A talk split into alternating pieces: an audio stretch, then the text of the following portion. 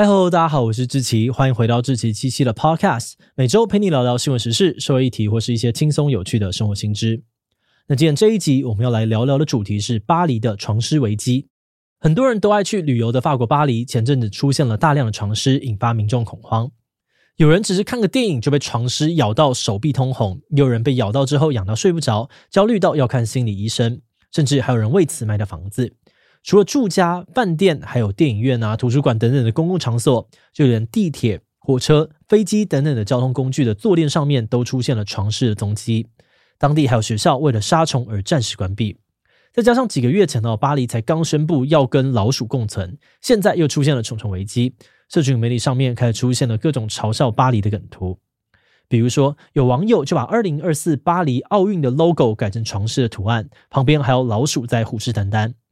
巴黎的床虱危机哦，情况严重到连法国总理都出面呼吁各党派要一起想办法，避免床虱成为巴黎奥运的纪念品，被运动员跟各国的旅客带回自己的国家。诶，但这个重重危机似乎不用等到奥运哦，床虱就已经开始全球蔓延了。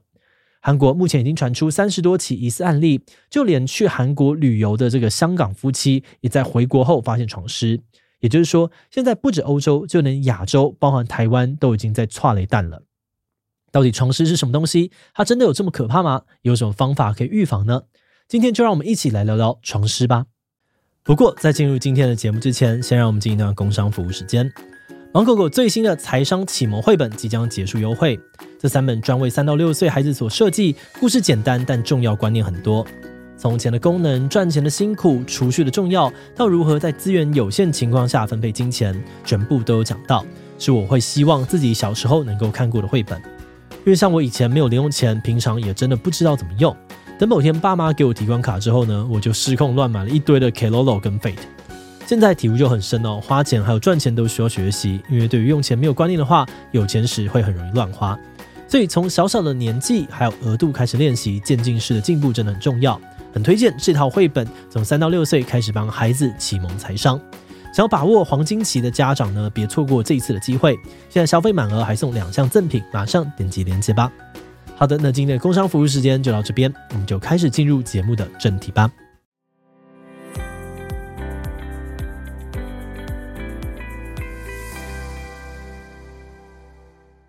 床虱是一种体型很小的昆虫，身长大约只有零点四到零点七公分左右。当它们受到惊吓的时候，会释放出一种臭意，导致它们爬过的地方会留下一股臭味，所以也叫做臭虫。床虱白天会躲在家具的缝隙啊、床框、床垫的夹层当中，晚上才喜欢出来活动。它们会受到人类的体温以及呼出的二氧化碳吸引，靠着吸食人类血液为生。而且它们只需要每五到十天吸一次血，就能够存活好几个月，不吃东西也不会怎么样。那除了惊人的生命力之外，它们的繁殖能力也很强大。木床虱每天可以产下一到五颗卵，一生可以产出两百到五百颗卵。这些床虱呢，会经由插座的线路以及墙壁之间的细缝扩散。也就是说，同一栋公寓大楼的住户，就算你家本来没有床虱，却也可能被邻居家的床虱入侵。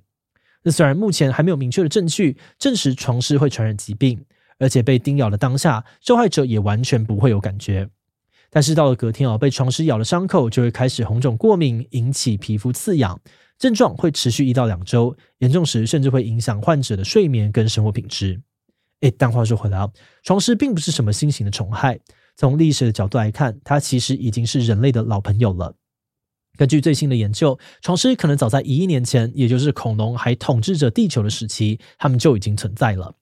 而在十九世纪，床虱非常的猖獗。有些伦敦的饭店因为虫害太严重，会建议房客呢喝到半醉才能好好睡一觉。在一些比较极端的案例当中，人们甚至会为了要消灭床虱，放火烧掉整栋建筑物。直到一九四零年，含有 DDT 成分的杀虫剂问世了。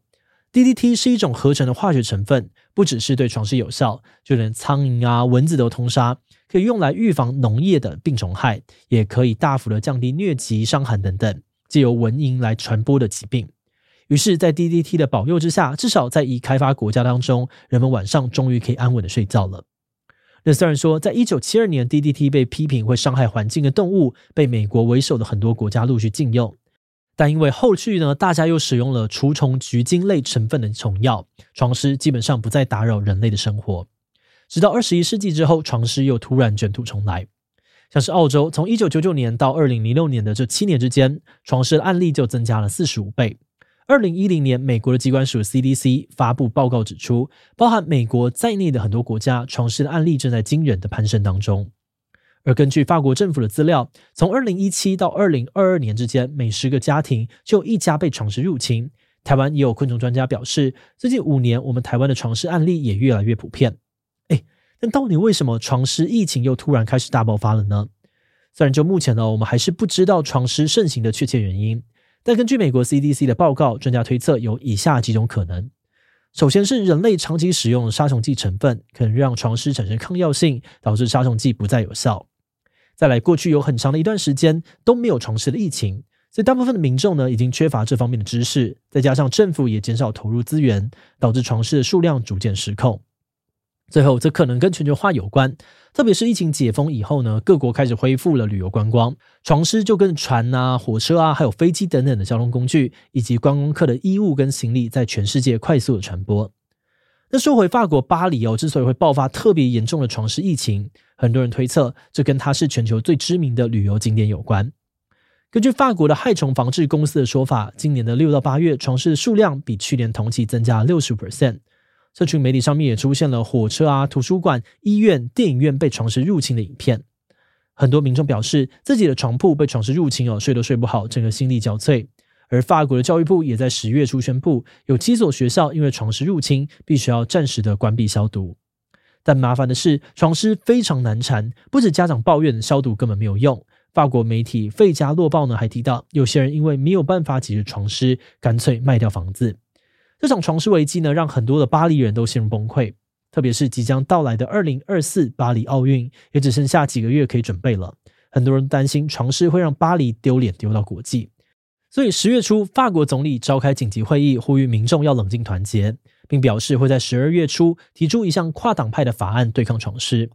不过，在另外方面呢，也有部分的法国官员认为，床虱疫情根本没有这么严重，是媒体加油添醋，过度渲染了。有官员就对法国 RTL 广播电台说，他们认为总理的发言反而会带来恐慌，因为目前政府内部并不清楚床虱的规模有多大，也不知道家户之间的传染情况。教育部长说，目前的确有十七间学校出现疑似床虱的案例，但对比全法国有六千多所学校，比例其实不高。交通部长也表示，他们找来可以闻出床虱气味的嗅探犬，检查法国火车跟巴黎地铁，也都没有发现床虱。好的，那虽然有部分的法国官员觉得床虱问题没有那么严重，但其他国家可不这么想。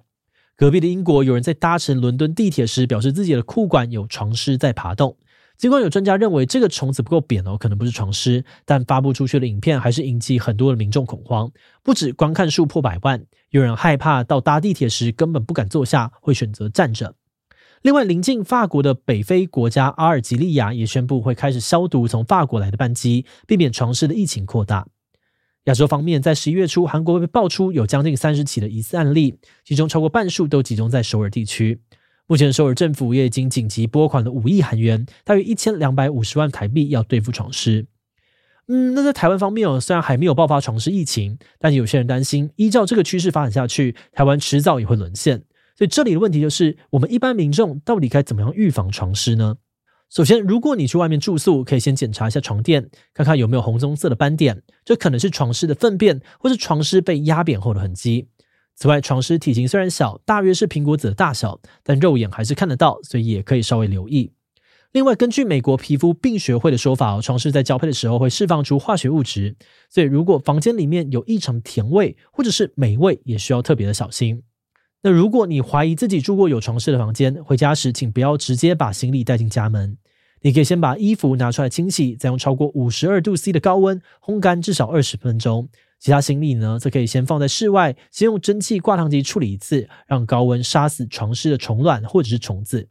此外，也不要随便捡二手床垫或者是二手衣物回家，我至少要经过高温处理后才能够使用。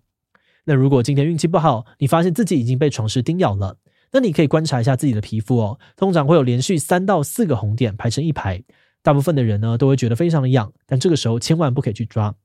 皮肤科医生提醒哦，如果抓破皮，可能会把细菌带到皮肤里面，让病情变得更加的严重，还可能会演变成蜂窝性组织炎，甚至让细菌沿着淋巴往上蔓延，产生急性淋巴炎。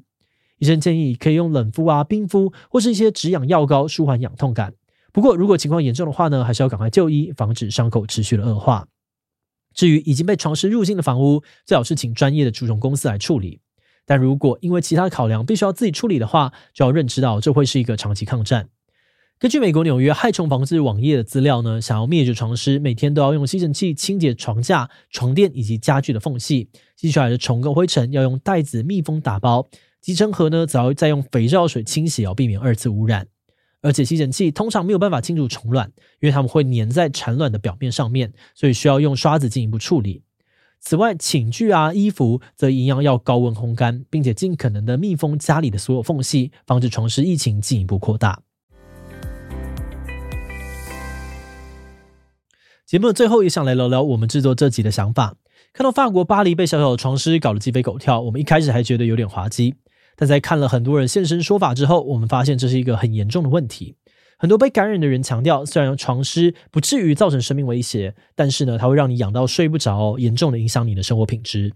即使身体痊愈，家里也找来除虫专家处理过，但只要出门就有机会再把床虱带回家，除非你永远保持警戒，否则随时都可能再次被它缠上。这种焦虑又无法松懈的心情呢，让我们联想到几年前新冠肺炎刚爆发的时候。当时病毒肆虐，除了健康的人担心被传染，就连已经痊愈的人也怕再次被新的变异株感染。那种没完没了的心情呢，我们至今还是历历在目。而现在回想起来，我们觉得当年疫情之所以会在全球大爆发，关键可能是因为疫情初期的这个资讯不够流通，世界各国也缺乏经验或警觉。但就像前面说的，床虱并不是一个全新的威胁，我们已经知道了一些可行的预防措施，所以也希望透过这集让大家一起来关注床虱的相关资料，尽量把伤害降到最低。好的，那我们今天关于床事的介绍先到这边。如果你喜欢我们的内容，欢迎按下指定的订阅。如果是对于这一床事的内容，对我们的 Podcast 节目或是我个人有任何的疑问跟回馈，也都非常的欢迎你在 Apple Podcast 留下五星留言哦。那今天的节目就到这边告一段落，我们就下集再见喽，拜拜。